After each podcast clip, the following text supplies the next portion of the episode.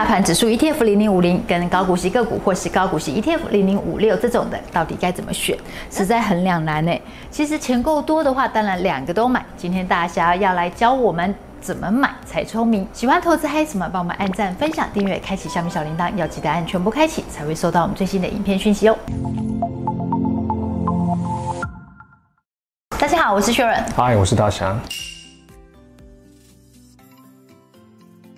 大侠有投资朋友在我们频道下方就留言问说，他们就是想要买大盘指数 ETF 零零五零这种的，还是想要买高股息个股或是高股息 ETF 像零零五六这种的，实在是很难做选择。大侠是身为一个专业年轻的退休人士，应该早就对这两类型都已经。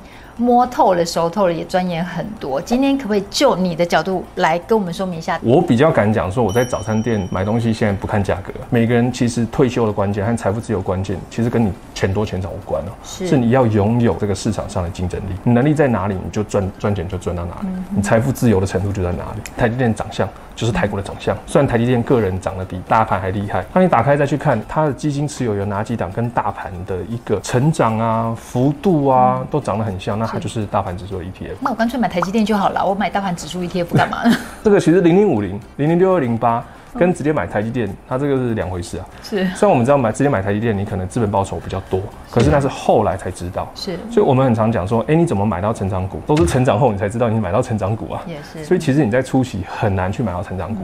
如果你今天是用成买成长股的策略，那很有可能有一天，呃，你也会因为这个策略而损失很大的一个呃市场报酬，或是很大的资金。如果你投资零零五零，好，那如果台积电开始下降的时候，你不要去担心，因为如果你是用定期定额。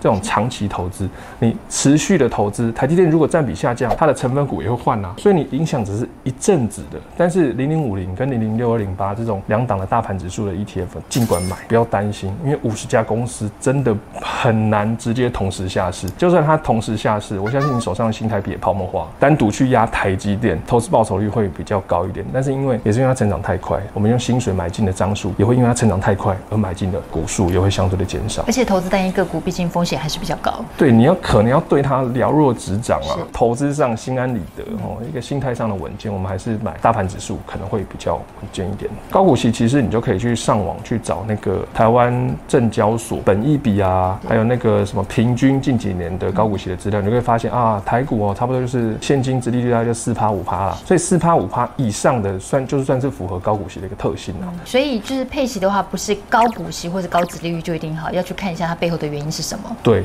所以我们看背后原因，最主要就是看它，哎，十大股东有谁？各大 ETF 或是各大的一个基金有没有长期的持有？然后股灾时的一个转机能力跟应变能力，还有稳定度，这都是高股息投资的个性。高股息其实重点不在股息发多少，也不在现金配股是多少，重点是它能够。长期的稳健配给你这个资产的现金流，这才是重点。ETF 有一个特性，就是它会把好的再往前挪。对，所以你买的就是台湾市值最好的那五十档。那如果高股息个股的特性的话呢，基本的殖利率大概就要五趴以上，但是也不见得高就是好，也要看一下它背后为什么高的原因。最主要就是看它长期的稳定度啦。其实我们再去看劳退基金啊，嗯、然后跟政府持有的清单啊，嗯、还有零零五零、零零五六、什么八七八这些，看它的成分股，你就可以知道，哎，我到底买什么可能会。比较符合长期投资的一个特性。不过，一般投资朋友们都有选择障碍，特别是资金少的时候，选择障碍特别高啊。投资朋友就问说：那如果我钱不够多，我到底是要买零零五零好大盘指数 ETF 这种的，还是要我要买金融股那种配息高的，还是要买零零五六？不晓得该怎么选呢？就是说，你到底要以资本利得大盘指数为主，还是要以高股息配发股息为主？这个关键没有一定，这个关键要看你自己。那简单来说，你退休前还有固定的现金流流入，就是你还有薪水流入，那我们就以大盘指数为主，资本利得，因为它不需要卖。退休后可能就没有工作，没有正常薪资了，所以你生活中的现金可能就需要你资产的配息比较多。退休后呢，你就以配发股息为主，就是你可能还在工作的话，你就买预售屋，然后等它成长，然后整个资本利得你卖出会有比较高的报酬。但如果你已经退休了，你就长期持有一些好地段，然后收租，虽然整体的报酬不会比较高，但是呢，有稳定的现金流，这个就是退休后我们比较在意的事情。所以是看你的投资目的是什么。零零五六呢，近十年的年化报酬大概就六点二二趴。那零零五零呢，近十年年化报酬在九点零六趴。那我应该投资零零五零大盘指数会比较好的资本利得，这是对的，没有错啊。嗯，就如果你现在还在上班的话，就是你有现金流流入，嗯，那建议你就投资零零五零，因为你还不需要配息来生活，所以我们就以整个资产成长为主要目的，嗯所以零零五零是你比较好的选择。但简单来算的话，如果用比如说一年差三趴，十年差三十趴的话，这为什么大家说你还有现金流，你还在领薪水的时候，你就买零零五零大盘指数 ETF 这种来讲的话，你的资本利得会比较好的原因？对，这是这是非常肯定的。那我们再另外去看零零五六呢，跟零零五零近十年的一个平均的现价值利率哦，零零五六就五点三五趴，啊零零五零呢就二点八九趴。我如果同样资金在退休后，我当然是零零五六能得到的现金流比较大。你退休后在乎的就是每个月的现金流嘛，你已经没有 income 了，没有薪水了，所以当然是资产能带给你多少的现金流为主。那为什么这时候尽量不要以零零五零为主？最主要原因就是说，零零五零虽然资本报酬比较高，你要卖掉它有资本利得嘛。对。那你没卖掉的话，纯零股息的话，它的股息可能就比零零五六还少。刚刚讲的是两种情况，一个是退休前，好，你以零零五零为主。那退休后呢？你需要现金流，资产现金流零零五六为主。但还有另外一种情况哦，就是当你退休后，你的资金非常充裕，就是你配息哦，一些标的只要在你总资金一半，你们你可能每年配息两百万哦，你每年生活成本是一百万，那你剩下的用不到啊，我就会去买零零五零这种大盘指数为主。所以这跟年纪没关系，对，就算我六十岁，我也可以这样做。对，也可以啊。也就是说，看你的生活成本啊，那你生活成本用股息扣光之后，剩下的金额，那我们当然就投资资本利得为主，因为资本利得越滚越多的话，我们投入现金流就是以配息为主的标的的资金也会比较多。那大侠有什么建议？怎么样去找这些高股息个股？那就个股，因为熟悉兆丰金，我就直接持有兆丰金。是。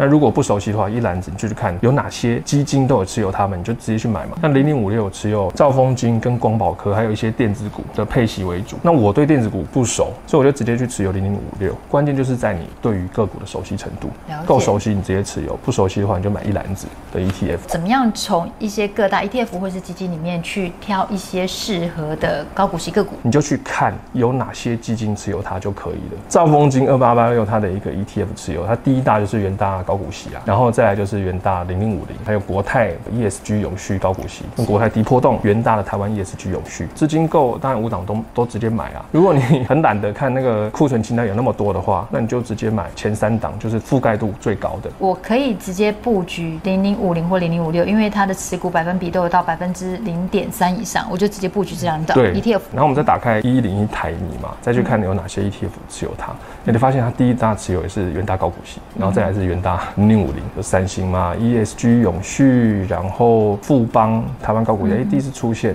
我们就发现重复的有什么？零零五零跟零零五六，还有三星 ESG 永续高股息这三档，发现你有高度重复。二八八五元大金 ETF 持有第一大就是零零五零，然后再来是国泰低波动 ETF 的三星，元大台湾 ESG 永续跟富邦台湾采吉，你就会发现，刚看兆丰金啊跟台泥啊有哪几档 ETF 是重复的，就买重复度最高的，等同于你就一次买进这三档的标的。简单来讲，如果你发现说这几档 ETF 都有涵盖，你想要买这三档个股的话，你买这几档 ETF 就是一个好方法。你可以去看他们这三档有哪些基金持有它，找一个最高涵盖度的基金，你就去买它就可以了。不过也可以从这边去判断说这三档股票的特性，基本上呢就是市值大、股息不错，因为零零五零、零零五六都有这样的特性在。嗯，所以这样子的股票买下去，相对心里面会踏实一点点。简单来跟我们归纳出来，要选出高股息个股的特点。看零零五零成分股多少，然后零零五六长期持有的一些股数，哦，跟成分股多少，然后最后一个你挑出来，那可能有五六档或是七八档的话，你就看它股灾时候达到的年限，股灾的时候你用很稳健的股票先买嘛，对，因为它下跌幅度就比较少，那你去买被打深的股票，所以零零五零。零零五六去找覆盖程度高的，然后挑出来之后呢，你再看哪几档股灾时候表现的最稳健，那我们就去挑，就这么简单，你就可以挑出你心目中可以长期持有的股数。啊，你想要赚短钱的心态多的话，你可能连续赚九次，可能你在第十次加大那个杠杆，嗯，使用你不熟的一个资金的一个一个一个工具，那你一次就亏损了。符合零零五零零零五六的特性的话，就符合大又有股息，就符合大人的选择。我两个全都要。谢谢大侠分享，投资朋友们，你喜欢大盘指数 ETF 还是喜欢高股息个股或是高股息 ETF 呢？欢迎。在影片下方留言告诉我们哦，喜欢投资嗨子们，帮我们按赞、分享、订阅、开启小米小铃铛，要记得按全部开启，才会收到我们最新的影片信息。谢谢，拜拜。好，拜拜。